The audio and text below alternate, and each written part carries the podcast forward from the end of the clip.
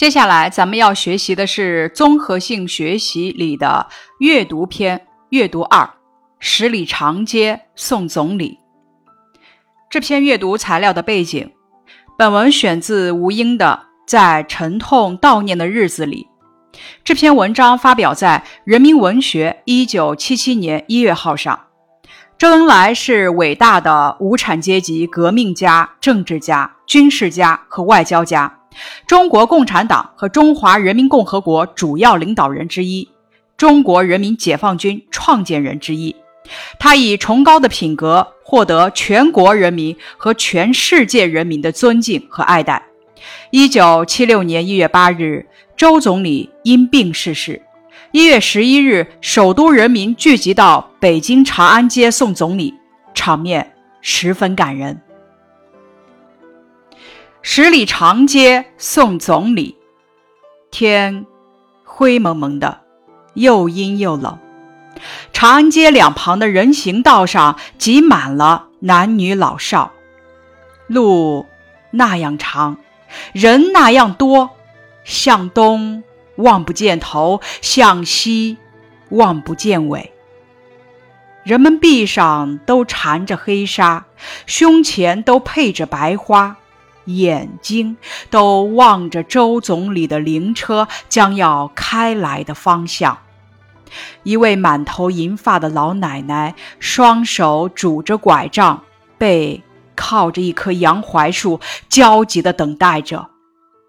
一对青年夫妇，丈夫抱着小女儿，妻子领着六七岁的儿子，他们挤下了人行道，探着身子张望。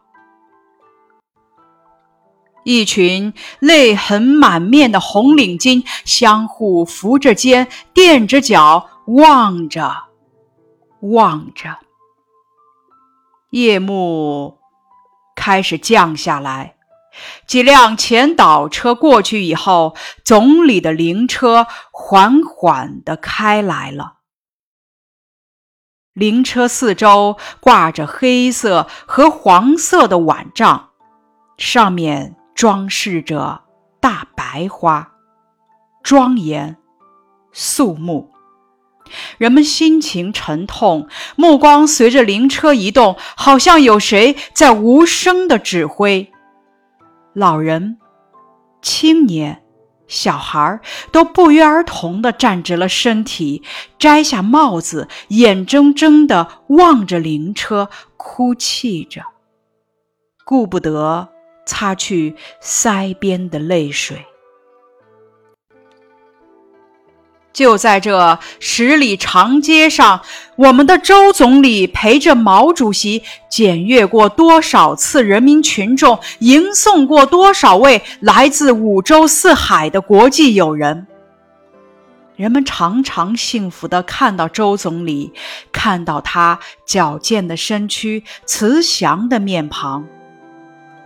然而今天，他静静地躺在灵车里，越去越远，和我们永别了。灵车缓缓地前进，牵动着千万人的心。许多人在人行道上追着灵车奔跑，人们多么希望车子能停下来，希望时间能停下来。可是，灵车渐渐的远去了，最后消失在苍茫的夜色中了。人们还是面向灵车开去的方向，静静的站着，站着，好像在等待周总理回来。十里长街送总理，继续了伟大的无产阶级革命家周恩来总理逝世，首都人民聚集在长安街送别总理的事，表达了人们失去周总理的悲痛心情，以及对周总理的崇敬和爱戴。这篇阅读材料是以时间的推移为明线，以人们的一腔深情为暗线。两条线索互为表里，以灵车为交汇点，形成了一个有机的整体。从老人、青年、小孩不约而同的动作中，充分体现了人们失去周总理的悲痛心情。文章句句含情，读了令人如临其境。关于本篇阅读材料的词语解释，灵车指的是运送灵柩或者骨灰盒的车。晚帐指哀悼死者的帐子。庄严指庄重而严肃，肃穆指气氛、表情等严肃而恭敬，不约而同指的是没有事先商量而彼此见解或者行动一致。五洲四海泛指全世界各地，矫健指强壮有力，苍茫指空阔辽远没有边际。关于这篇阅读材料的一些问题，文章的第一句交代了什么？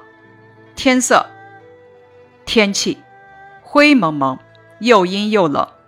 那写天气和人们的心情有什么关系呢？衬托出人们的悲痛心情。材料的第二句交代了什么？人很多。那从课文中的什么地方可以看出人很多呢？挤满，向东望不见头，向西望不见尾，概括路长人多。材料的第三句，大家从中能够体会出人们的什么心情呢？从“都”字用了三次，人们佩戴一致，动作一致，反映出人们沉痛的心情也是一致的。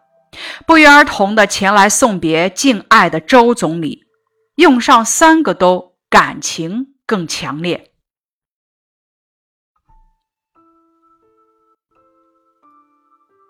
阅读材料的第一自然段具体体现了哪些人物？课文是怎样表现他们的情感的？第一自然段具体描写了一位满头银发的老奶奶。一对青年夫妇，一群泪痕满面的红领巾。课文通过描写这些人物的神情动作，来表现他们万分悲痛的心情和盼望灵车快点到来的急切心情。那灵车是什么时候来的？灵车是怎样装饰的？人们眼望灵车，心里想的是什么呢？为什么这样写？首先，咱们来看灵车是什么时候来的。灵车是在夜幕降临时来到的。灵车是怎样装饰的呢？灵车的四周挂着黑色和黄色的碗帐，上面配着大白花，庄严肃穆，好像有谁在无声的指挥，顾不得擦去腮边的泪水。那是什么在无声的指挥呢？不约而同这个词语说明了什么？当时没有人在指挥，但因为人们热爱周总理的感情是一致的，所以人们的行动没有人指挥，却像有人指挥一样。不约而同指人们没有经过商量而彼此行动一致，这说明大家热爱周总理的感情是一样的，因此行动是一致的。在课文的第二自然段的老人、青年、小孩都不约而同地站直了身体，摘下帽子，眼睁睁地望着灵车，哭泣着，顾不得擦去腮边的泪水。中，你感受到了什么呢？站直，摘下，望着，哭泣，从老人。青年、小孩不约而同的动作中，我充分感受到人们失去周总理后的悲痛心情。从课文的哪些地方还可以看出来呢？灵车缓缓地前进，牵动着千万人的心，许多人在人行道上追着灵车奔跑。这句话写出了人们看见灵车过后的动作。跑这个字表现了人们对周总理深深的怀念。课文是按照什么顺序来写的？都写了哪些内容呢？课文是按照事情的发展顺序来写的，写了人们等灵车、望灵车、送灵车等内容。课文中哪些句子是描写环境的？它们有什么作用呢？句子一：天灰蒙蒙的，又阴又冷。句子二：夜幕开始降下来。句子三：可是灵车渐渐地远去了，最后消失在苍茫的夜色中了。这些句子是描写环境的，它们的作用通过描写阴冷的天气，渲染了悲伤的气氛，衬托了人们沉痛的心情。天气寒冷，人们却一直在目送周总理的灵车，突出人们对周总理的不舍、敬仰和爱戴。课文的第三自然段为什么要写人们与周总理的美好回忆呢？通过写人们与周总理的美好回忆，写出周总理为人民操劳，表达了人们对周总理的爱戴和怀念，同时反衬出人们再也看不到周总理后的悲痛心情。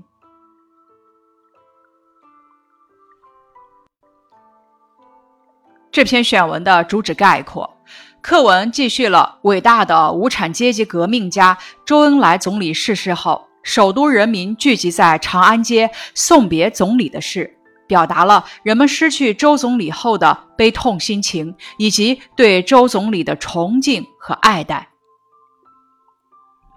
大家通过搜查资料来更深入的了解一下周总理。